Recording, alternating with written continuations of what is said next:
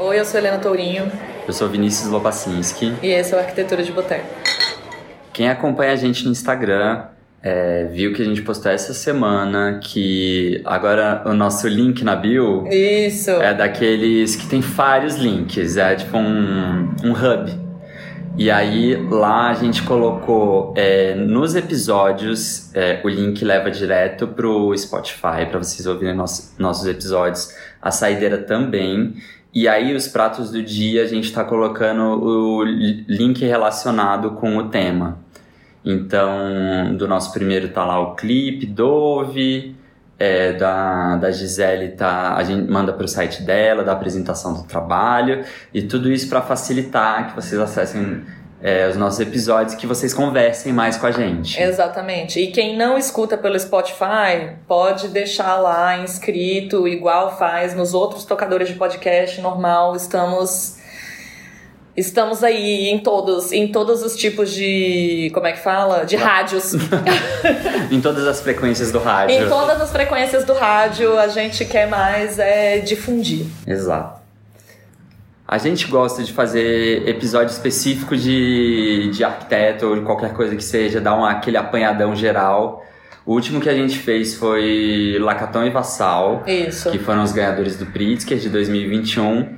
E aí depois, né, a gente foi escolher o próximo e tava faltando uma brasilidade, né? Tava, tava faltando um também que eu acho que ele passa assim um pouco batido, uhum. um pouco escondidinho, e a gente tá aqui pra homenagear o cara, falar, vem aqui pra frente, por favor, senhor, assuma aqui o protagonismo no lugar que você merece da arquitetura brasileira. Exato. Roberto Burle Marx. Vem pra cá. Venha pra cá. Mas não precisa, porque é morto já, então a gente também é, não tá querendo contar assim, com a, a gente sabe de boa também, assim, de boa com o que a gente já sabe de você. É, eu tenho a impressão que, de fato, assim, Burle Marx é meio deixado de lado, assim. Eu acho que tem um, já tem um negócio que é porque o paisagismo é Nossa, eu ia, eu ia comentar isso, assim. É, o paisagismo já não é, não ganha o todo esse a mesma reverência que arquitetura. Uhum. É, então eu acho que o Betim, né? Hum. Betim Burle Marx acaba, acaba ficando assim um pouco esquecido. É, na, na, nossa faculdade mesmo tinham oito projetos, oito matérias de projeto de arquitetura e dois de. Dois de paisagismo. E bem do mais ou menos também. Bem do né? mais... A minha foi péssima. Nossa, muito, muito mais ou menos, assim, muito mais ou menos.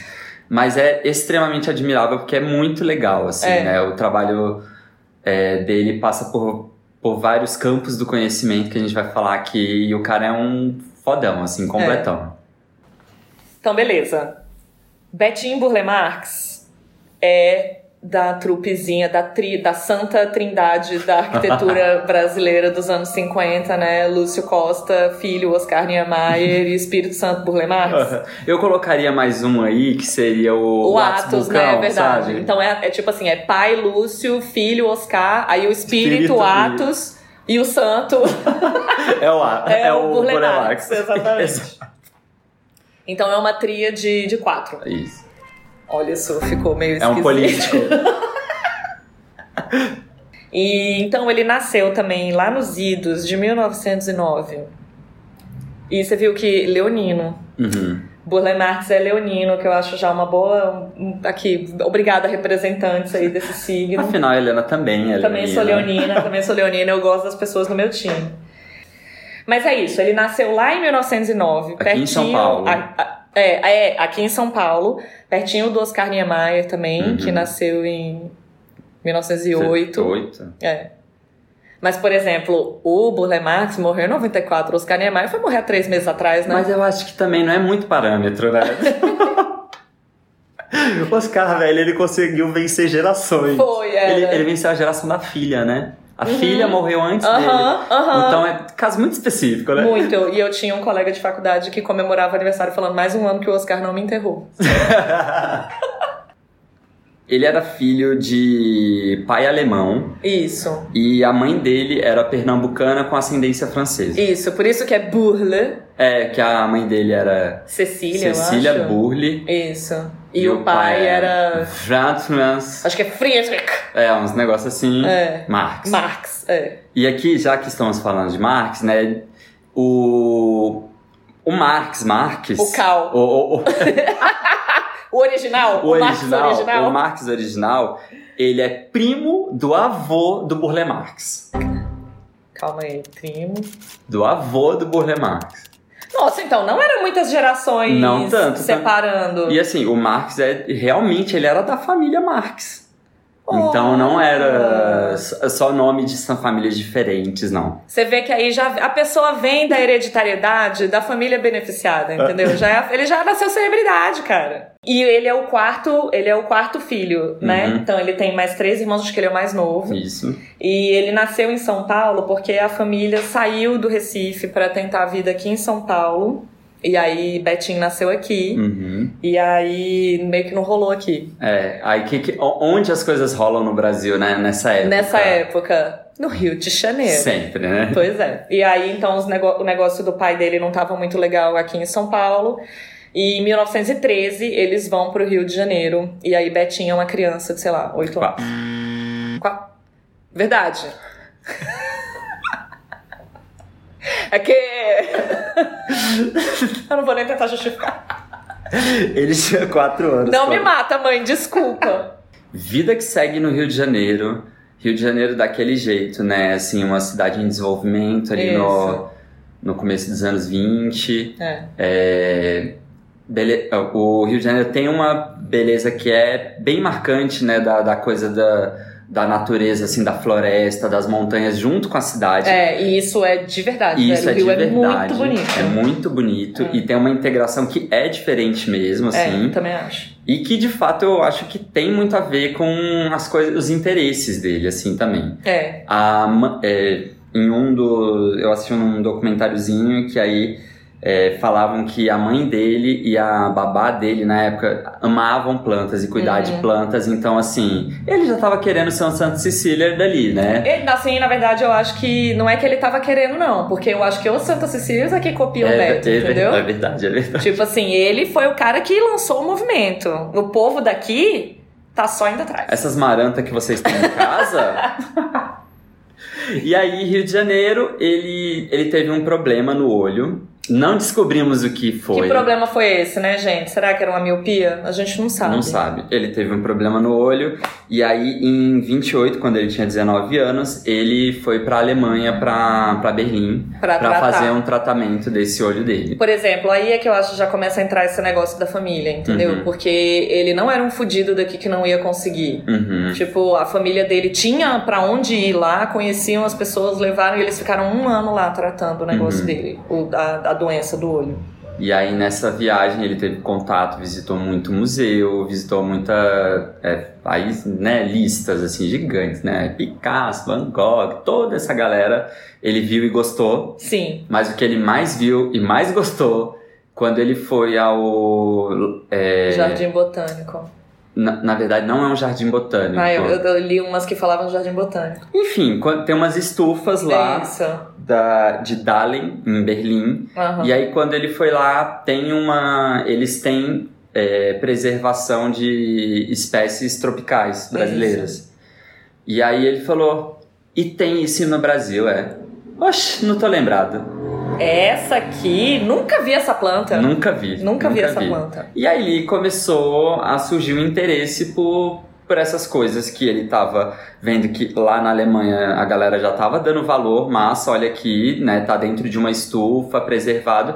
E no Brasil, aparentemente, não tinha ninguém fazendo uma catalogação ou é, juntando essa- esses biomas, essas coisas brasileiras. É, é porque aí eu acho que, assim, bom, isso sim, mas aí tá um pouco de resultado, entendeu? Aham. Tipo assim, tá um pouco do que, que virou o negócio. É, sim. Aí eu acho que na Alemanha, não vamos dizer que tinha um interesse de preservação, né? Uhum. Porque a gente sabe que esses museus, os museus europeus nessa época eram uma coisa de exotizar mesmo Sim. o que era de fora, então era num sentido muito colonial Aham, e de pegar e falar, olha aqui o que que tem ali nos trópicos, nos tristes trópicos, né, do Levi-Strauss, assim. Aquela coisa, eles são tão pobres, mas olha a, a exuberância, riqueza. é, e era e tava um negócio transposto, querendo ou não, também não tava ninguém fazendo trabalho aqui, né? Estavam sim. arrancando daqui, levando pra lá, falando: olha que diferente essa planta. Uhum. Ela tem pintinhas brancas, sabe assim? Sei. E, e aí eu acho que o Burle Marx também ficou assim, um pouco impressionado do caraca, é muito bonito. Uhum. E aí ficou meio que, ah, eu quero quero caçar essas plantas aí lá no Brasil. Mas Uhum. é, obviamente, eu acho que do jeito que você falou, esse corpo todo Uhum. foi vindo com os Ah, sim. anos, assim. Ah, né? com certeza, com É. certeza. Aí depois de um ano que também ninguém nem fala se deu ou não deu certo esse tratamento no olho, né? Aparentemente sim, né? Se a gente não tá sabendo, é porque É porque deu certo, né? Ou então vai que ele era caolho, assim, tinha um olho de vidro e ninguém nunca comentou. vai saber. E então, quando ele chega aqui no Brasil, né, que aí ele já tava com, sei lá, tipo uns 20, 20 anos, anos. aí ele tava meio que, o que, que eu vou fazer da minha vida aqui? Quero ver planta. que, quem que era o vizinho?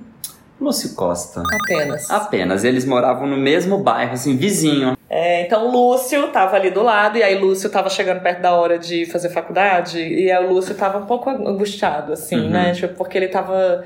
Aí eu vou ter que ir pra essa faculdade, eu não conheço ninguém. Não E quero ir sozinho. Não quero ir sozinho, assim, porque vai que eu não faço amigo lá, sabe? Eu sou uma pessoa tímida. e eu sou metido pra caramba. Então, assim, vai que eles não vão gostar de mim. Aí ele falava, Beto, você não acha que era legal você fazer belas artes também? Que aí a gente pode ficar junto lá, qualquer coisa. É, assim. não é o mesmo curso, mas assim, a, a gente fica lá na mesma faculdade, fica. A gente se encontra, entendeu? Bebe uma A cerveja. gente faz os amigos. É, tipo, vai nas festinhas juntos. Você não acha que pode ser uma boa ideia? Sem contar que belas artes é artes. E aí, então era isso. Eu acho que ele tinha feito um curso de pintura também lá, sabia? Uhum. Na É, eu, li, eu li que ele fez um curso, mas não era uma graduação, assim, Não, era, era como se fosse um curso livre, assim. Um passatempo, assim, É. né? Um hobby. e aí, ele- quando o Lúcio convidou ele pra. falou assim, vai pra Belas Artes, Ah. ele já tinha noção de pintura, ele É. já estava encaminhado de É. alguma forma. As, as primeiras pinturas dele eram. Eram figurativas e, e tinha aquela cara do, do começo da produção da, da Tarsila também, assim. que é meio é, paisagens urbanas, novas paisagens urbanas no Brasil. É. Ele tem várias influências, eu acho, até da Tarsila, assim. de- E depois, quando ele vai é, transitando para o abstrato, assim, dá pra ver que tem uma linguagem de cores que ele aproveita dessa primeira fase Uhum. dele e que é de fato uma transformação da- das coisas brasileiras que ele estava vendo agora numa forma, num formato abstrato, como se fosse uma síntese daquilo, assim. É. Então tá. Então Betinho tava com dois interesses aí nessa época, que era a pintura, que ele ia desenvolvendo, as cores e não sei o que, ia, ia meio que acompanhando os movimentos da arte que estavam vigentes aí na Europa. É, nessa época também as cidades aqui no Brasil já estavam se desenvolvendo, meio que espelhando uma cultura europeia, Uhum, e ele ainda estava com aquela estufa na cabeça. uhum.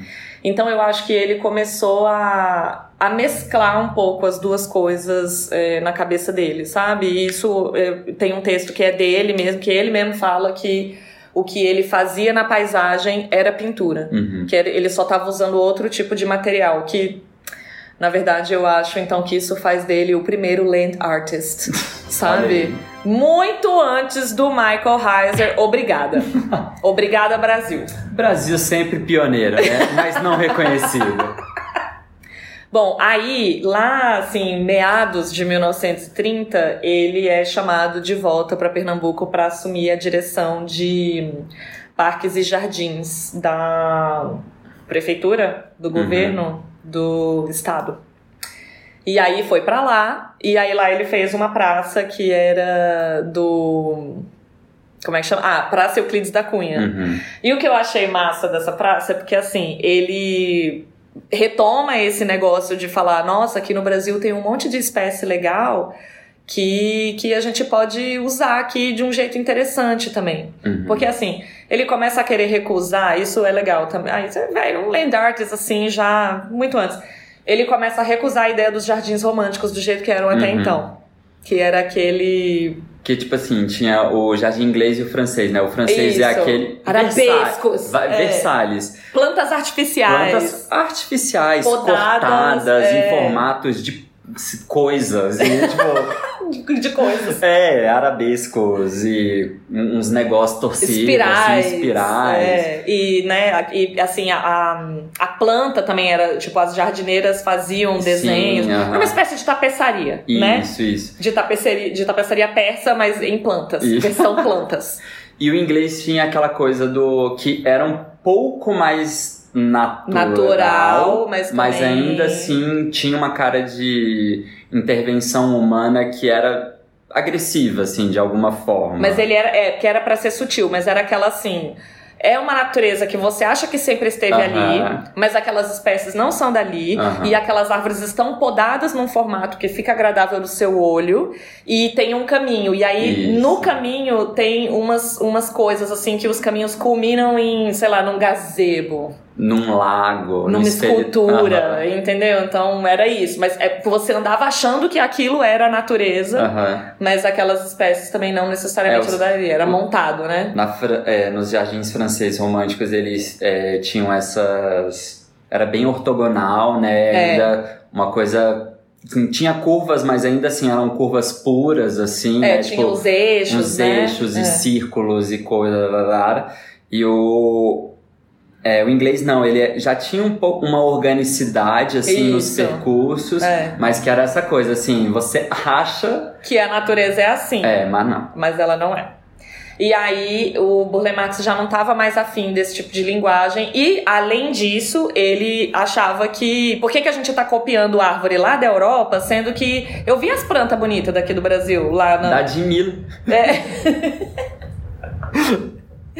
E aí ele faz essa praça Euclides da Cunha e como é em Pernambuco, ele resolve que ele quer usar só a vegetação da ele usou a vegetação da caatinga e aí ele fez vários cactos. Uhum. Era tipo cacto, cacto, cacto, um monte de coisa assim. E, e como a praça também chama Euclides da Cunha e tem o negócio dos sertões, Uhum. assim, eu, eu acho que ele. Eu achei legal, mas parece Tem que. ver, né? É, que foi super polêmico. E dividiu, dividiu Pernambuco. Ai, sabe o que eu lembrei agora? Ah. Daquela história que você falou do. Quando você tava na faculdade, que era pra fazer uma praça. E aí Ah. a menina fez uma praça com coreto. Aham. E aí a galera, uou, uou, uou, uou, uou. É. Eu acho que deve ter sido meio isso, assim. é, Imagina, Recife nos anos 30. É. Devia ser essa coisa do coreto e tal. Aí chega o cara, mete um bando de cacto que não faz sombra. Isso. E assim, que era as plantas consideradas feias, né? Isso. Tipo assim. Sei tá tudo é morto. essa? Sei já tá morto. O que que colocou aqui? E parte, eu acho, das críticas também era o cara falando. Era, era um cara, mas eu não lembro o nome dele. Mas que era um cara falando assim: Como assim, senhor? Você tá trazendo o cacto pra cá e aqui tá a região de umidade. Entendeu? Então Aham. era como se fosse. Você acha que você sabe das coisas, mas você tá trazendo a espécie que nem respeita o clima daqui. Uhum. E aí, mas na verdade eu acho bem legal. Ah, eu também. Eu gosto, eu gosto. Não sei se comentamos, mas vamos agora afirmar. Ele, a formação dele é em artes plásticas, É. belas artes. É. Ele não teve nenhum tipo de é, ensino formal de arquitetura, Isso. urbanismo, nem paisagismo. Ele foi tipo um autodidata bem relacionado também, né? Eu já ia falar que é porque ele pegava a dica do Lúcio, É. que é isso, um autodidata bem relacionado, é bem mais elegante. E depois que ele, ele assumiu essa diretoria, sei lá, em Recife, ele começou a lidar com isso. E aí, Lúcio, né, mais uma vez, como super trunfo, É. vira pra ele e fala assim: Deixa eu te contar um negócio. Fala. Tá rolando uma ideia aí do primeiro prédio modernista no Brasil, lá no Rio de Janeiro. É mesmo, é? Bicha, até Le Corbusier tá envolvido. Pois é, e tem um menino novo lá do escritório. Eu tô começando a dar uma bola pra ele porque eu acho que pode dar bom. O nome dele é. Como é? Os- Oscar Niemeyer. Ah, é, não, não conheço. Esse eu não conheço, não. não. conheço. E aí ele foi convidado pra fazer o, O o jardim é. do terraço do, do Ministério Ministério, de da Educação Educação e e Saúde, que é o Gustavo Pacan... é, Pacanema. Famoso Palácio Gustavo Pacanema. Eu não vou falar mais, foda-se. Hoje ele é conhecido como Palácio Gustavo Capanema. Mas eu gosto de Ministério da Educação e Saúde. Ah, e ainda mais. é, e tem mais. Quem mais estava envolvido nesse projeto que foi convidado depois para fazer uns mural? Portinari. A Rapaze, né? É. A Rapazezinha.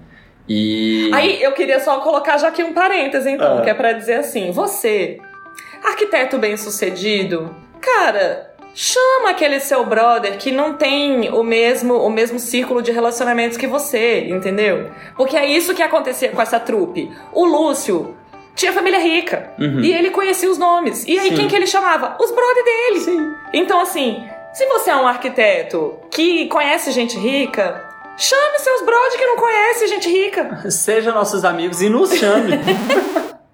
Mas é isso que você pode alavancar a carreira de alguém que é Sim. incrível e que a gente nunca vai saber se a pessoa não tiver a chance de fazer um projetão. É tipo entendeu? assim, como que a gente ia saber que o Bulemax ia virar o que ele virou se ele não tivesse começado a testar umas coisas assim, né? E se É. alguém não tivesse, tivesse dado confiança Exato. pra falar, ai, desenha uns jardim aí pra gente. É, tipo, fala, cara, eu, eu gosto do que você faz em pintura, eu acho que tem uma transposição legal do seu trabalho de pintura com esse com esse esse jardim que você fez aqui, você não quer vir testar no meu prédio? Uhum. Cara, é isso, agenciem. agenciem seus amigos. N- Nesse projeto do Ministério da Educação e da Saúde, é, ele, ele. Aí eu acho que tem já registro muito claro dessa parada que a gente tá falando, dessa transposição pintura, Uhum. é, jardim, né? Uhum. Porque tem a, tem a figura do que é o esquema. Um esquema. É uma pintura que ele fez do que vai ser o esquema de piso Uhum.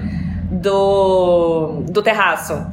E o que é massa é porque aquilo é projeto, Uhum. mas é uma pintura também. Uhum. É, então, tem um negócio que eu acho legal aí, que é, existem essas outras formas de fazer projeto que não são essas é, arquitetônicas do Aham. jeito que a gente conhece, de detalhamento. É, e que eu acho que tinha ali um pouco da criação dele quando ele vai misturando uma coisa com a outra. As linhas são muito sinuosas Uhum. ainda, né? Ele faz tipo uns ameboides, ameboides Uhum. assim, várias cores, tem um verdão, mas é muito colorido. Uhum. Então, não é como se ele estivesse fazendo um, um degradê, sei lá, de verdes. E não é necessariamente aquela ideia padrão que a gente tem de jardim. Então é muito colorido, assim, né? É, que eu acho que é uma das melhores coisas do trabalho dele, assim, porque ele não fica limitado com essa ideia, com a ideia mais rasa do Uhum. que são plantas, Sim, entendeu? ah, entendi. assim, é isso que eu quero dizer. É, eu, eu acho legal que quando você vê o, o, o projeto, esse esquema, é isso. É como se tivesse uma pintura, É. né? E aí ele, assim, na minha cabeça, né? Ele fez o desenho, aí agora ele pegou a canetinha e falou: Ah, isso aqui vai ser piso. Isso Aham. aqui vai ser piso vermelho. Aham. Isso aqui. E aí ele vai fazendo esses estudos de composição. É. E ele faz. é, o que é muito bonito é que os jardins dele não param no formato dos jardins. Ainda tem a paginação de piso que Isso. acompanha o jardim, que cria os percursos. E ele ainda é, faz uma. Ele usa as as plantas tropicais que elas são exóticas assim para esse padrão de jardim que a gente conhece. Hum. Então tem uma cara de ordenamento, de Uhum. desenho, mas tem uma natureza que é diferente da encontrada nos jardins ingleses e nos franceses. Parece que a é, que apesar de ter um desenho, uma lógica, a Uhum. natureza tá menos dominada. Eu tenho a impressão. É, é, eu li, eu li várias pessoas falam assim que ele que ele projeta assim meio que negociando com a parte selvagem da, da natureza mesmo. Uhum. E aí tem uma visão que eu acho interessante, mas que eu acho também que ela é recente, relativamente recente, assim, porque teve uma exposição do Burle Marx na Galeria Almeida Dale, e o catálogo tem um texto do Guilherme Wisnik. E o Wisnik escreve sobre é, o Burle Marx como se como se ele fosse mesmo, assim, esse cara anticolonial desde sempre. E, Uhum. que, e que os projetos dele refletem o que foi a história do Brasil. Então Uhum. ele fala assim. é, no, no descobrimento e durante a colonização, é, que o, os europeus queriam arrasar a terra, né? Então Uhum. era a gente desmata e mata é, os povos originários e destrói porque isso aqui é a proteção deles e a gente não sabe lidar com esse tipo de Uhum. floresta, a gente não sabe lidar com esse tipo de, de coisa. Então, a, as casas grandes, assim, né, que tipo, elas são esses cubículos fechados e isolados no meio do jardim de parede grossa e não sei o que, que é tipo, nós estamos separados Uhum. dessa selvageria toda. E que o Burle Marx, então, fala: não, tô colocando a selvageria dentro do meu projeto. É áspero, tem espinho, Uhum. é, é daqui. E ela é isso, assim, ela é ordenada, mas não é, entendeu? Uhum. Ela é ordenada, mas é rebelde e tal e tal, que eu acho uma leitura interessante. Mas eu não sei também se é um negócio recente, porque eu tenho um livro do Burle Marx que isso não é mencionado. Nem fala disso, É, né? tipo. Fala como se ele fosse o cara. é, enfim, que eles tocam no- num- numa visão muito mais de sensibilidade e construção é, estética até, Uhum. do que numa, em, em possíveis leituras ou interpretações do trabalho dele, Ah, entendeu? entendi. Tipo, em lados mais sociológicos, antropológicos, políticos, assim, do trabalho dele, você diz? Não, no livro que eu tenho é. É, assim, mas que essa interpretação mais nova seria uma isso, atualização, isso, né? isso, isso, é, exatamente. Que é exatamente. conseguir ver nos projetos dele uma decolonialidade. exemplo. Isso, exatamente, Entendi. exatamente.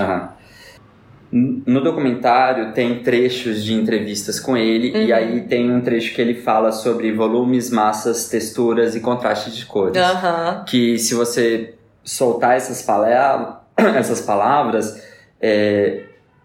é um misto, né? De tipo, contraste de cor remete lá à pintura. Isso. Quando fala de volumes e massas, tá num lugar às vezes da escultura ou mesmo Ou da, arquitetura. construção, é. É, e que ele falava que a flora brasileira é como se ele tivesse que descobrir, é, descoberto é, uma nova paleta de cores e Ai, que lindo. Porque na, na flora brasileira, e eu acho bonito como ele coloca, Ah. que ele fala que é, não são cores diferentes, ele fala de cores raras. Aham. Que são cores, é, são, é, é um verde diferente, é um vermelho diferente que ele ainda não conhecia, né? Uhum. Então você tem um novo pigmento para colocar no seu Sim. projeto. É muito bonito o jeito que É, ele então, fala. e aí eu já. Tanto é que eu, eu já vi mais de uma pessoa também escrever que verde não era necessariamente a paleta dele, que ele sempre tinha muito marrom, muito vermelho, muito amarelo, assim, que Uhum. era misturado, que é. E tudo isso com planta, né? É muito massa, assim, é muito massa. Beleza, estamos chegando aqui.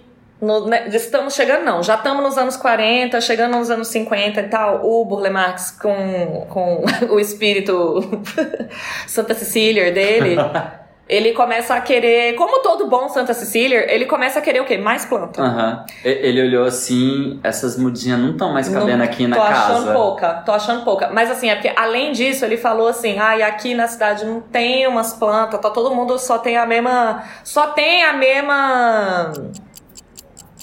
Espada de São Jorge, entendeu? Só tem espada de São Jorge, eu quero um negócio diferente, eu quero um negócio diferente. E aí ele começou a fazer umas, umas expedições amazônicas, parece que ele Uhum. fez várias. Várias. E aí ele juntava também com um grupinho de arquitetos, botânicos, é, sei lá, geógrafos, Relacionados. relacionados. É, Ou não, né, também. Então, não E sei gente, também. né? E a gente? Juntava aí com os MIGs. Então ele fazia essas viagens amazônicas assim pra é, olhar a floresta, ver espécie, ver formação, é, né? Enfim, as plantas no- Clima, no, bioma. no habitat natural delas. elas, né? Assim. Onde As plantas vivem, selvagens. As plantas selvagens, onde vivem, do que se alimentam. E, e ele focava em zonas de transição, assim, que era quando começava a ter uma mudança de ambiente ou de clima, e ele ia vendo como que elas sobreviviam e interagiam. Uhum. Às vezes plantas de um é, misturadas bioma no assim com outro, outro. né? É. Então, essas viagens todas, o que, que começou a render? Que ele sempre voltava com a mudinha. Uhum. Voltava com a mudinha, né? Ai, gostei dessa aqui. Aí pegava um pedacinho e vinha trazendo mudinha, vinha trazendo mudinha. Até que. Até que em 1949 ele falou assim: não cabe mais no meu apartamento, foda-se. Eu vou ter que arranjar um lugar maior pra, pra colocar esses bagulho. E aí ele foi procurar um sítio é, próximo ao Rio de Janeiro, Aham. é, onde ele pudesse é, Aumentar a coleção, aumentar né? a coleção, né? É. E aí, então ele achou um, um terreno, ele achou um, um terreno em Guaratiba, onde ele viu potencial para conseguir plantar as plantas dele Isso. e desenvolver. Porque que ele, o que, que aconteceu? Ele ele percebeu que nessas expedições é, era isso, assim, apareciam umas plantas foda Uhum. que ninguém tava usando no paisagismo e que às vezes eram super é, adaptadas ao clima brasileiro. Uhum. E a gente tava importando essas coisas, e aí ele ficou com essa vontade de, assim, de, de explorar e fazer uma coleção mesmo, e, e tentando, é, tentando quantificar, assim, o que que era o, a variedade brasileira de flora. Uhum. E aí ele comprou lá em 1949 esse terreno, Isso. que hoje chama Sítio Roberto Burle Marx. É. Imagino que na época dele também, afinal, era dele. né? Mas aí antes devia, sei lá, ser. É, não sei, lá em casa, né? É. Ia ser lá em casa ou lá no sítio, sei lá. O sítio foi muito importante para a produção dele, porque foi como se fosse um campo experimental, assim, É, né? um ateliê, né? É um ateliê, um grande ateliê. Uhum. Então, quando ele trazia essas plantinhas, ele não tava lá plantando só de colecionismo, ai que legal, olha o que, que eu tenho. Uhum. Ele tava vendo como que essa planta se adaptava, Uhum. é, se ela como ela reagia estando perto de outras plantas. E ali se tornou o canteiro experimental dele do que ele falar assim: "Ah, essa planta aqui dá certo assim. Ah, então vou colocar nesse meu projeto que tem a ver". Uhum. Aí, É. ah, eu tô precisando de uma planta vermelha. Quais plantas vermelhas que a gente tem? A gente tem essas. Ah, e aí faz estudo de altura, de para saber de volumetria, de composição. Era um negócio assim, meio, sei lá, um misto de acervo com. Uhum. com criação mesmo, assim, né? É, o, no documentário, os, os funcionários do, do sítio falam que ele era aquele cara que acordava assim, dava um passeiozão, sabe, no sítio, aquela pessoa que admirava muito mesmo, assim, Uhum. queria entender, ah, se saiu uma flor nova, então ele era um Uhum. apaixonado pelo que ele estava fazendo ali. Botando muito Santa Cecília no chinelo. Nossa, Caraca. e a gente aqui sonhando com uma samambaia em apartamento. Menino, que eu descobri que Samambaia também nem é daqui, que ele tava chateado porque o povo ficava botando Sa- Samambaia em projeto. Toma Santa Cecília. Todo mundo aí, ó, discussão de colonial pegando a Samambaia. O bom é que o Betim, além de Santa Cecília, amante das plantas, ele também é zero lixo, né? Aham. pra ver que ele, tá, ele não estava interessado só na ecologia do jeito que a maioria das pessoas entende assim como ecologia lá da natureza, preservação de meio ambiente e ponto, né? É. A ecologia e a sustentabilidade acontece assim em vários, Em né? vários níveis. Em vários níveis. E aí o que, acontece? Lá tem algumas construções, tem a casa dele, tem um centro assim, é, tem um ateliê Uhum. e tem umas cascatas, uns espelhos d'água. E aí o legal é que é, esse espelho d'água, esses espelhos d'água e o ateliê dele, o que, que ele fez? Hum. Lá na década de 60, é, tava tendo umas demolição no centro do Rio. Uhum. Demolindo os prédios antigos, falou, vamos... Cara do modernismo, né? Bota tudo abaixo e vamos construir novo, É, né? nos anos 60 também tava rolando a ditadura militar. E aí tinha um plano, como se fosse um plano nacional de desenvolvimento, Uhum. assim, né? Então era. Vamos botar essa urbe pra ser urbe. É, entendeu? precisamos ser metrópole. Isso. E aí ele pegou é, pedras do, de demolição para fazer essas, essas cascatas. Uhum. E o ateliê dele foi assim, ele tava dando um rolê lá no centro do Rio, aí ele olhou um prédio que iam demolir e ele falou assim, menino, que arco belíssimo. aí, "Que- quero pra mim. E aí ele mapeou isso em desenho, numerou cada, cada arco, Aham. virou pra prefeitura e falou assim, ou demole, mas demole com o jeito que eu quero. É. E aí, depois que foi demolido, ele, é, ele pegou esses arcos, levou lá pro sítio dele e construiu o ateliê dele, que é, é. Uma versão do Itamaraty. Exato, é uma versão do Itamaraty é, reciclada, assim, né? Porque foi feita essa arcada De garrafa pet. de anel de latinha. E aí ele pegou esses arcos, fez uma, uma arcada em todas as fachadas, criou um espaçamento de varanda e no meio ficou o ateliê. Aham. E aí o que o cara tava falando? Gente, pelo amor de Deus, vocês estão falando aí de ai, sus- Construir. construir sustentabilidade, barará, barará. Eu tô desde a década de 60 fazendo isso, gente, pelo amor de Deus. Respeita. É, respeitando a entendeu? história. Enfim, desmatamento sempre foi um problema aqui no Brasil, né? Uhum. Desde colônia. Desde os 1500, É. quando os portugueses chegaram aqui, que desmatamento é um problema.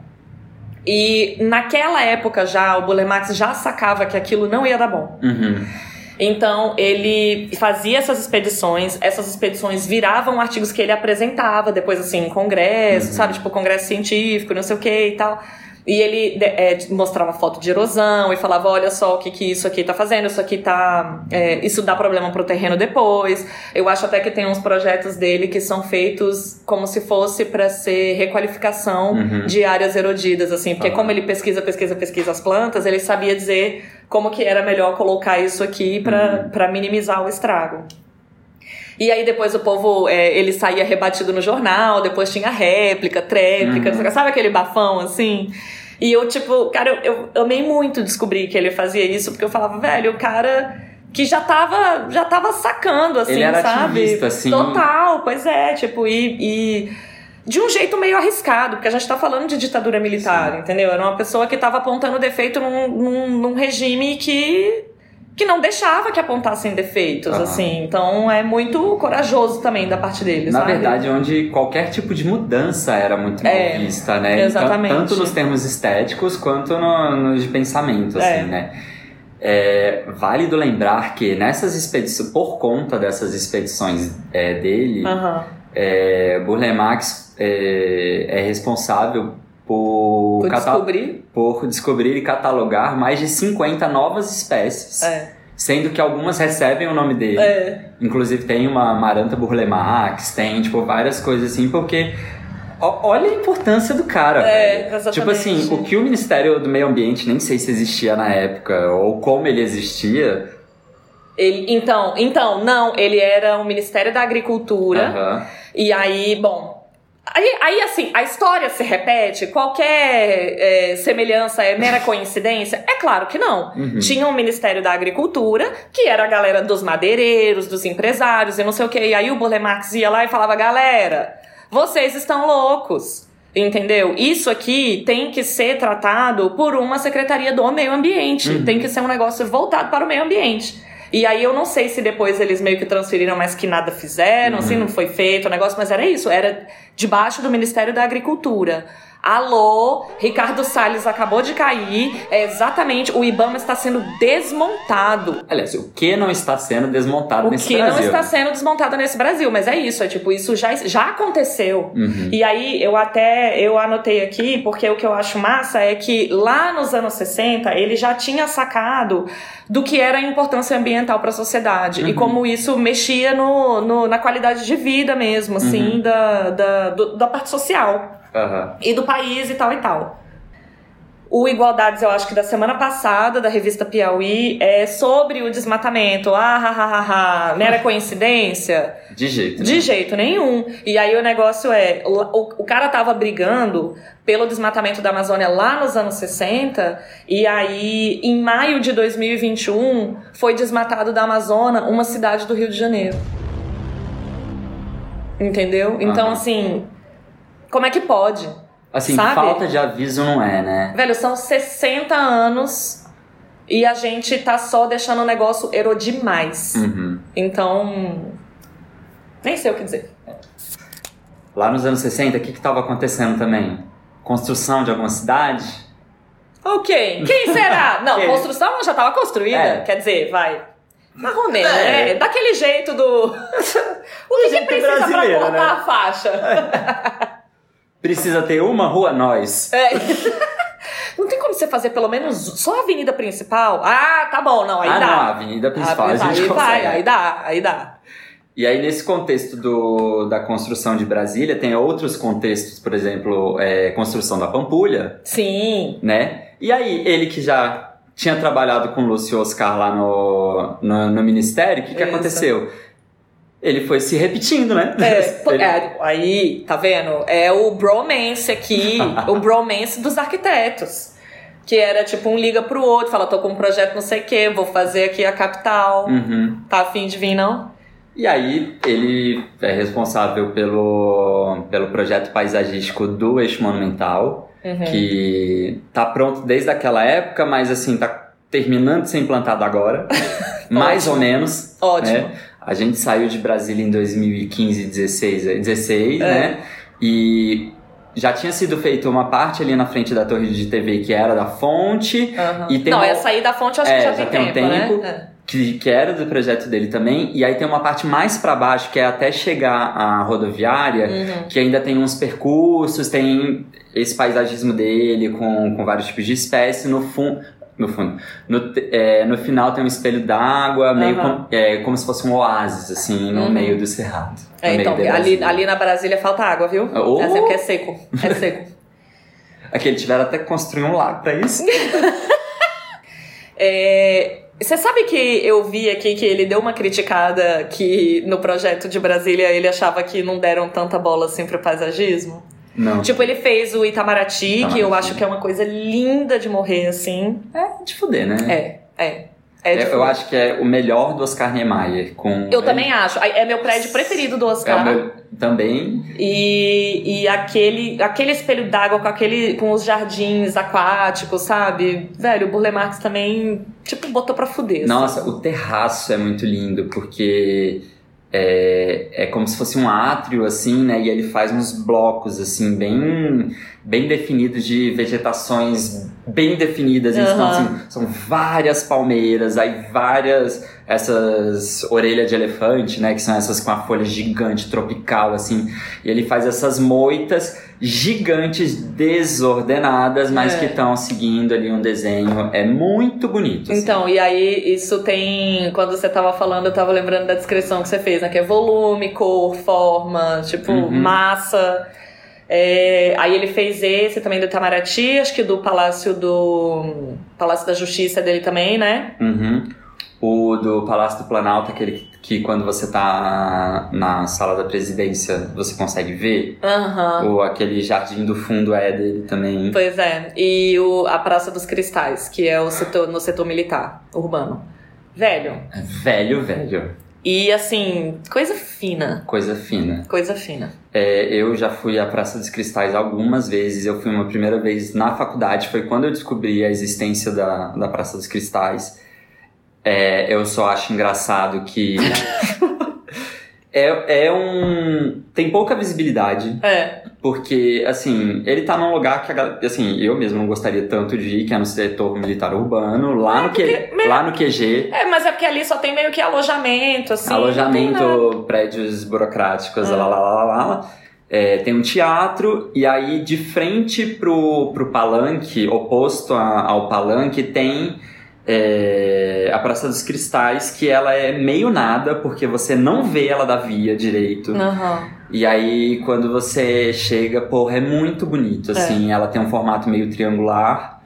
é, e tem uns percursos que vão por dentro do espelho d'água, por meio de bloquetes, assim. Uhum. É, tem esses cristais de concreto que ele faz referência A área mesmo, né? à área Porque- mesmo, porque a, a região do Goiás, né, Isso. aqui toda é muito rica em, em minério, em cristal. Afinal, é, cri- cristalina tá aí. Cristalina tá aí pra provar e Alto Paraíso Alto também, Paraíso que o povo diz que o ET pousa porque ela é toda construída em cima de cristal, então é Aí. místico. Entendeu? É, é a energia já dos Paranauê. Aqui- aquele que, que venham esses, esses ETs e leve todo mundo embora, né? Então, chama que. Leva a galera que tá ali no. É, no, no- Do QG ali. né? É, ou então, assim, ali na, na- Como é que fala, gente? No Palácio do Planalto também, do Hum. Alvorada. Pode levar, pode levar.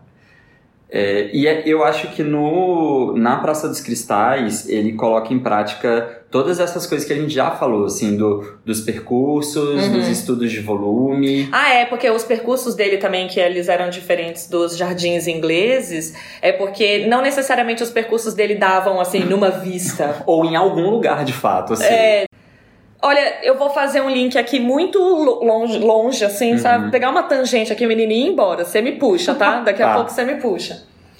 Primeiro, que essa escultura dos cristais, eu lembro que tem um trabalho do Irã do Espírito Santo que chama Correções, que uhum. eu acho muito interessante, que ele, ele faz umas pedras lapidadas, assim, de granito, que é como se fosse uma correção da natureza. Uhum, entendi. Então, no trabalho do Irã e no trabalho do Burle Marx também, tem um pouco essa é, uma como é que fala uma tensão entre uhum. essa nossa ideia de separação entre homem e natureza e quem domina quem uhum. entendeu e a outra coisa é porque como os jardins dele meio que tinham percursos que não necessariamente dão lugar nenhum, era para você ter a experiência meio ali do flané corbusiano e caminha aqui, passeia aqui, é, e assim, é, sem, sem, sinta com o seu corpo, uhum. entendeu?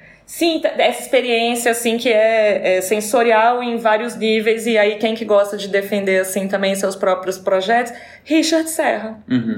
Richard Serra não quer, não quer foto da escultura de cima. A ideia não é essa, a escultura é gigante, e é para você meio que sentir aquela escultura caminhando em volta dela, entendeu? Aproximando é e afastando. Pedestre, é. Né? Então. Ah, então desculpa, gente, porque é isso. Burle Marx estava aí, ó, fazendo antes de todo mundo. Você falou é, dessa, da, dessa questão da, dessa tensão. Uhum. Eu, eu me, me toquei agora de uma, de uma coisa. Tem um, desse, tem um desses percursos que vai para dentro, por dentro da água, assim, uhum. que são por esses bloquetes que não dá em nada. Para, para exatamente no meio do. É um cul-de-sac. É, é um cul-de-sac, só que, véi, é tipo assim, é, é, preda por preda. E aí, eu acho que existe uma tensão de, assim, você vai experimentar, você vai ver, uhum. mas assim, a natureza tá te dominando, você não pode pisar na água. É. Sabe? Uhum. Essas coisas assim, a natureza cria uns limites e uma tensão que ela que vai te guiar também. Entendi, é. E o próprio é, como ele coloca os volumes, ele meio que força percursos também. Uhum. Então tem um tem um paisagista que é o Abut que ele fala assim de como essas massas elas é, elas vão trabalhar da mesma forma da pintura. Uhum. Então, você cria planos para criar linhas uhum. é, imaginárias que vão levar o seu olhar até não sei o quê. Uhum. Então, se tem uma moita aqui um pouco mais alta, ele meio que te obriga a dar a volta para ver o que está do outro lado. Então, ele vai fazendo essas composições de altura, de espécies para a natureza ir te dominando e te guiando. Assim, é, acho muito chique, muito chique. É chique mesmo no que é, tinha uma uma lógica assim do do Bolemars que era levar o paisagismo para para a cidade de fato, não uhum. ficar preso lá dentro da pracinha e é, fazer com que as pessoas interagissem com esse paisagismo dele. E aí, em 61, foi feito o projeto. ia acontecer o projeto do aterro do Flamengo. Que era um negócio daqueles. Era dos higienistas lá, não era? Que era tipo, arrasa essa avenida toda aqui que a gente vai construir a parada toda por cima. Eu acho foi? que era. Uhum. Que é por isso até que chama aterro, que eles saíram. É... Jogando areia. Isso, isso, em cima do negócio, fazendo essa linha, porque é um percurso super extenso, assim, né? Eu acho até que deve ser o maior projeto dele. Eu tenho uma relação com um aterro que é assim, eu fiz uma viagem com os amigos meus para o Rio de Janeiro hum. e a gente não sabia andar no Rio de Janeiro. E aí e na época, e na época nem tinha Uber, não tinha essas coisas. E aí a gente falou assim, passou ônibus, a gente falou assim, passa no aterro? Aí o cara falou, passa. Aí passava onde? No começo do aterro. bem na voltinha da Bahia pra ir pro centro, sabe? E aí o negócio é gigante. E aí a gente tava querendo ir justamente no MAN comprar um ingresso de um, de um negócio e a gente falou assim. Vamos a pé. Final, oh. final de tarde, vibes indescritível, Rio de Janeiro, pôr do sol. A o gente... Rio engana. Aí a galera fala, ai, tá tão bonito, vamos caminhando. Não, e engana, assim, é, é, pior porque a gente tinha acabado de sair da praia, então a gente tava com sal e areia no corpo. Você começou a falar corpo, eu pensei em outra coisa que Também, talvez, também, também. E eu, eu andei o, o aterro inteiro. Ah, então você experienciou um Burle Marx, e, entendeu? É, de fato, é incrível, assim. É. é ele faz essa, é, umas uns alargamentos, uns estreitamentos, é, criação de, de vias assim E é muito bonito, porque uhum. é junto com a Orla, é. então tem um projeto também ali de, de quadras de futebol, que eu imagino que seja contemporânea, não sei, uhum. mas que hoje já conversa com isso vegetação, assim, de fato mata. Paginação de piso Pagina... mesmo, de pedra portuguesa, fudido, né? Fudido, fudido. Aí no aterro do Flamengo, o povo fala que o trabalho dele dá uma virada, que antes ele fazia essas formas muito orgânicas, ameboides, uhum. assim, e que no aterro é a fase construtivista dele. Uhum. Porque aí os desenhos começam a ficar retilíneos, vai, uhum. mas assim, retilíneo tamo, mas ele ainda é dinâmico, uhum. mas é isso, é que já não é mais tão é, tão or, é, orgânico, porque, cara, não sei, eu não, não tenho palavras melhores, mas é isso, uhum. ele começa a ficar um pouco mais ortogonal. Uhum. Que eu acho que tem a ver com a paginação de piso que isso, ele cria pra é. Copacabana. Exato. Porque assim, Gente, aquela paginação de, de Copacabana que todo das ondas, das assim, ondas é. é. dele também, mas não é só aquilo que é o trabalho dele em Copacabana. É. A parte depois da avenida tem um, um calçadão, não sei falar, um prazo, eu não sei o que, que é assim, uhum. não dá o um nome, mas ele faz, é, e aí. Tem é, um vazio urbano, é isso? Isso, né? boa, obrigado. É tipo um vazio urbano, que nesse caso ele não trabalha com vegetação, ele trabalha só com paginação de piso. É, então. É lindo. E eu acho que tem isso, assim. É orgânico, mas é meio ortogonal com os cantos arredondados, assim. É, então, até porque parece que no percurso todo tem... É como se você estivesse vendo uma evolução de desenho, uhum. assim, porque... E eu digo evolução não que é, assim, como se fosse de um mais simples para um mais elaborado. Não é nesse sentido, assim, de, de melhoramento nem nada, mas é... Você vai vendo vários tipos percurso, de desenho. Sim. É, então o negócio parece que vai acompanhando o que tá acontecendo na cidade, assim.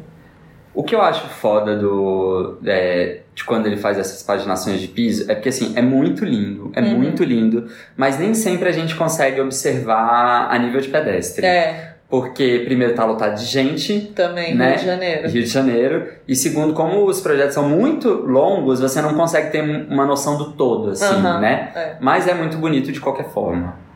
É, quando ele fala é, que ele queria que a que as pessoas usassem e tal, ele eu coloquei até aqui, é, entre aspas, nas minhas anotações, que ele usa a expressão jardins onde o povo pudesse part participar. Uhum. Apesar dele ser riquinho e nananana, ele, ele tava naquele movimento dos anos 60, assim, das utopias possíveis da cidade, uhum. né? Que tem a ver com a construção de Brasília, Isso. que tem a ver com a construção da Pampulha. É. Que é quais as novas cidades que a gente pode construir e esses projetos na, nas orlas têm a ver com isso, né? Que é, é atrair de volta as pessoas para a cidade, dar qualidade para as pessoas quererem participar da cidade também, né? Uhum.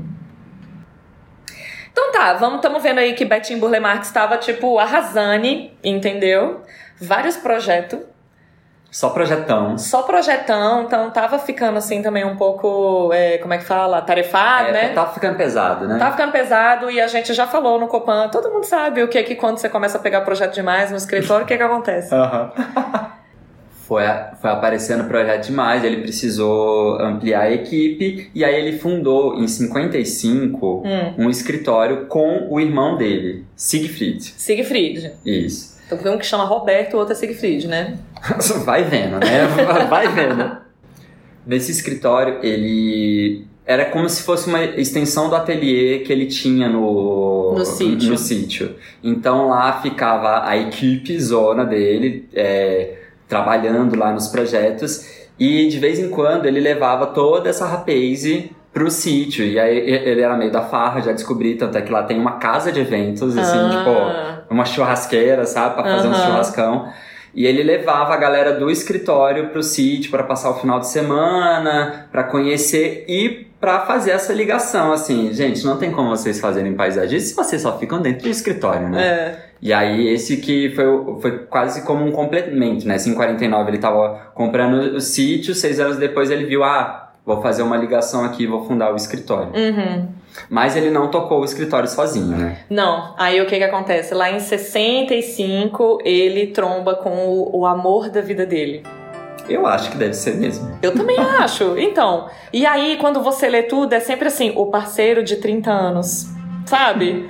O parceiro da o seu parceiro de vida, Haruyoshi Ono. que talvez seja parente da Yoko Ono? Não sabemos, talvez. Mas se ele é parente do Karl Marx, pra gente, Haru Ono vai ser parente da Yoko Ono, entendeu?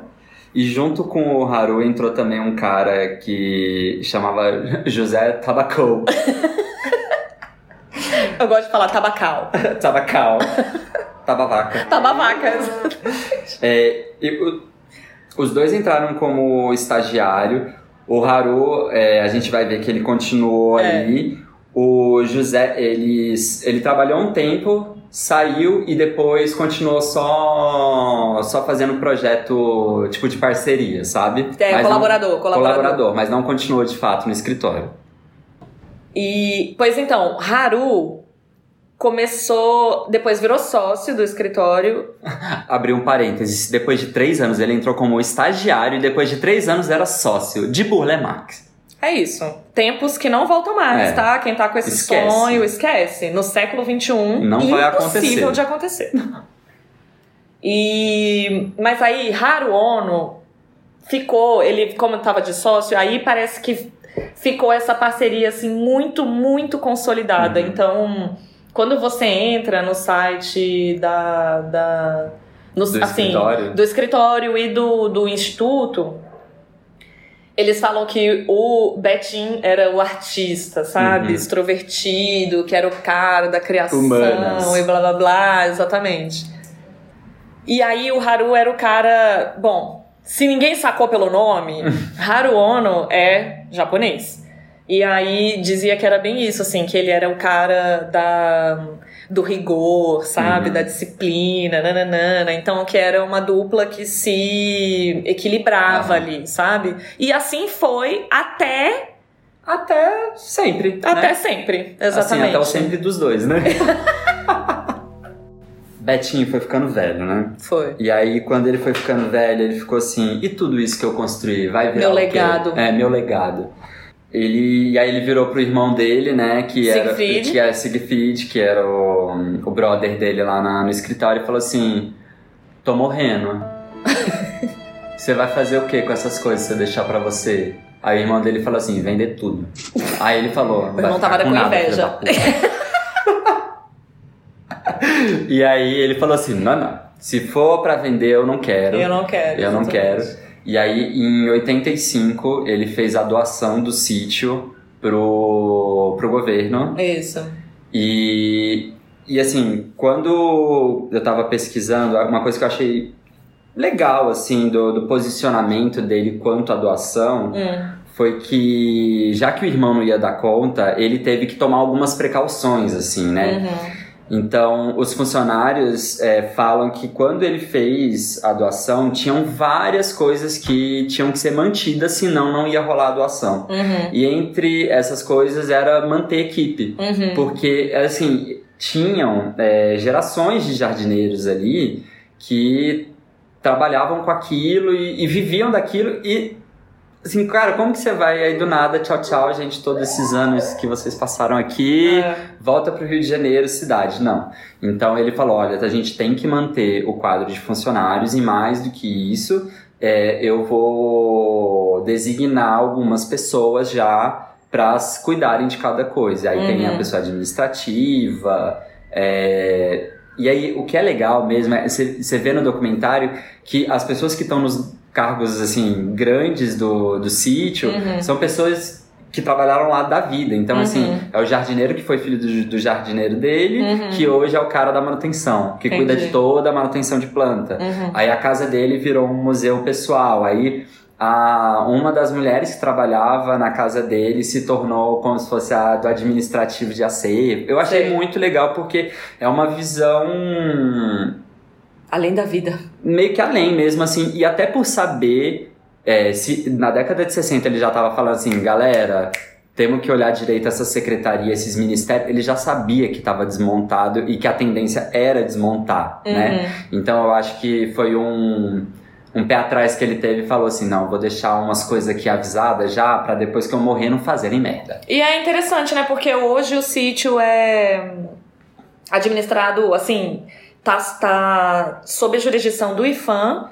E o IFAM é outro órgão que está super desmontado uhum. no Brasil de hoje, então eu fiquei até meio feliz de saber quando você falou que o sítio continua, parece que meio nos trinques, assim, uhum. porque o IFAM tá totalmente Desmontado. Desmontado assim, e desmoralizado. Assim, ele não tá cuidando de nada. O IFAM não consegue cuidar de nada. Eu hoje. acho que esse é o caso que, assim, o IFAM mesmo não ia conseguir segurar e quem segura é a galera de lá, sabe? Entendi. É, pelo documentário, assim, tá meio nos trinques, assim, uhum. sabe? Uma, uma supervalorização, uma coisa meio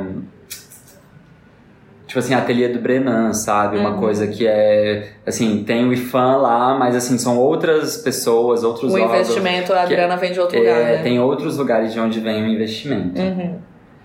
Bom, então, é isso. Em 94, Betinho se vai. Se vai. E aí o que que acontece? O escritório, como é que fica o escritório? Lembra quando o Zaha morreu? E uhum. aí a gente ficou falando o que, que vai ser do escritório? E a galera continuou com o escritório dela. Uhum. Você fala, pelo amor de Deus, pelo amor de Deus, não faça isso. Não faça isso. Mas no caso do Burle Marx parece que dava certo porque tinha Haru. Uhum. E aí, quando o Burle Marx morreu, o Haruyoshi seguiu com o escritório dele. E aí foi colocando os FI para trabalhar no escritório.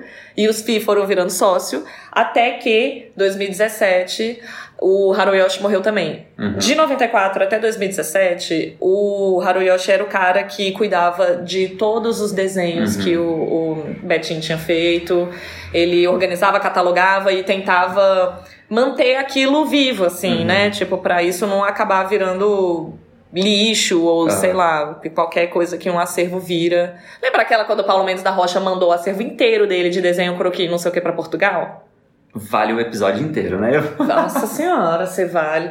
E aí o negócio é que o Haruyoshi era o cara, era Portugal, no caso, uhum. né? Ele falava: "Não, eu vou cuidar de todos esses desenhos e não sei o quê". Só que em 2017 o japonês morreu também. Uhum. E aí em 2019 com a morte dele, o escritório. Ainda existe um escritório uhum. de paisagismo Burle Marx, uhum. que é, é, Como é que fala? Gerido, não é só gerido, porque também é, é de, de propriedade. Nossa. Hoje de Isabela Ono e Júlio Ono, que são os filhos do Haruyoshi, e do Gustavo Leivas.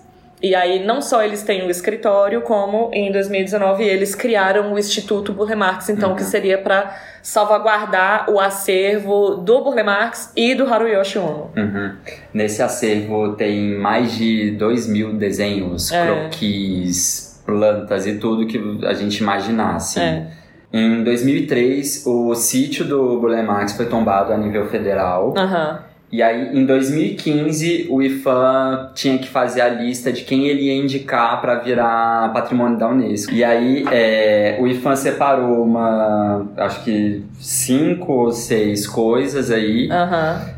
É, e quem entrou na, nessa brincadeira entrou o sítio. Uhum. Desde 2015 isso foi visto, assim, ah, então vai entrar. Uhum. Mas aí a gente sabe como que as coisas andam, né? Ficou meio parado. Aí, que é Brasil, né, é, gente? Brasil ficou Tempo meio parado. Aí. O ano passado falaram hashtag agora vai.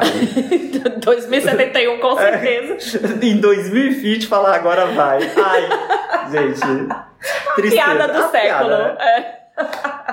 E aí eles fizeram um dossiê de 600 páginas. Ah, Maria. Que eles falavam de todas as características, tanto físicas, assim, é, plantas, é, curva de nível, uhum. tudo técnico.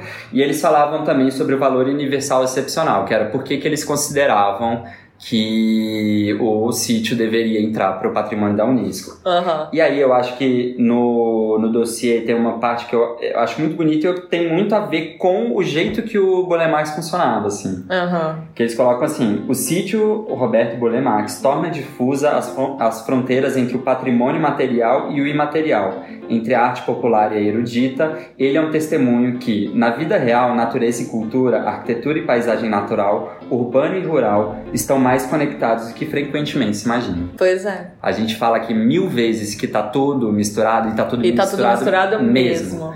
E, Essa e... separação homem-natureza, ela é imaginária. Uhum. É tipo. Descartes estava errado, entendeu? Sim. A gente faz parte disso e o que acontece na natureza afeta a gente, velho. Betinho sacou, ó. Nossa, ele sacou e fez muito bem isso. É. Imagina, ele fez tipo o inhotinho, assim, sabe? Que pegou um sítio, fez um museu ao ar livre, no caso dele de botânica. Hoje é de arte também, porque na coleção dele era pintor, ceramista, o caralho. Então, fazia joias, joias, estamparia, tapeçaria. Ai, tudo, tudo, né? O cara fazia tudo todo esse acervo também tá lá no é, tá lá no sítio que tem um valor de arte, né? Uhum. Como o Inhotinho, assim, tem as coisas de arte, uhum. mas tem essa coisa do espaço do, do que não é exatamente material enquanto produto, Isso, né? Isso, não é objeto. Não é assim. é objeto, e é o, o imaterial, assim. É muito lindo, é. eu acho. E Beleza, aí 2020 isso aí tá, o sítio está concorrendo. O sítio está concorrendo, fizeram o dossiê e tudo mais, mas aí pandemia. Pandemia. E aí a pandemia fudeu o cu de todo mundo de novo é, com areia. Isso. E aí agora, é dia, do dia 16 ao dia 31 de julho, a Unesco vai votar. É, esse, vamos ver quem vão ser os finalistas, os condecorados. uhum. é, vai acontecer virtualmente no site da Unesco, vai estar tá lá o linkzinho, pelo que disseram, uhum. que a gente vai poder ver isso. E assim, eu espero muito que o sítio entre, porque eu acho que de fato é, construiu uma imagem de Brasil que muita gente ainda nem sabe. Pois é. A gente já falou e a gente vai repetir: você não precisa ser arquiteto, urbanista, paisagista ou qualquer coisa para atuar nessas áreas. Pois Se é. você tem interesse, é, claro que ele teve, o Bulemax teve todos os benefícios dele ser um cara rico, bem, é, relacionado, bem relacionado. E num tempo específico e também, num de tempo novo. muito específico, É. onde as coisas eram diferentes. O tempo passava diferente nessa época, digamos. É. Então, mas ele é a prova que, velho, dá pra você se aventurar em lugares que às vezes não são a da sua formação. O cara tava formando em belas artes e ficou mundialmente reconhecido como paisagista, É. autodidata. Mas eu acho que tem tem uma, uma sobreposição aí dessas duas coisas Uhum. Que é muito bonita no trabalho dele. É. Essa parte do. E ele, quando ele mesmo fala que a, que a construção da paisagem é pintura também, eu acho que. que é uma compreensão mesmo, sei lá, diferente, assim, ou de que a gente não tá isolado, que a gente não é fechadinho numa bolha e que as coisas eu acho que podem ser mais do que aquilo que a gente entende delas. Uhum.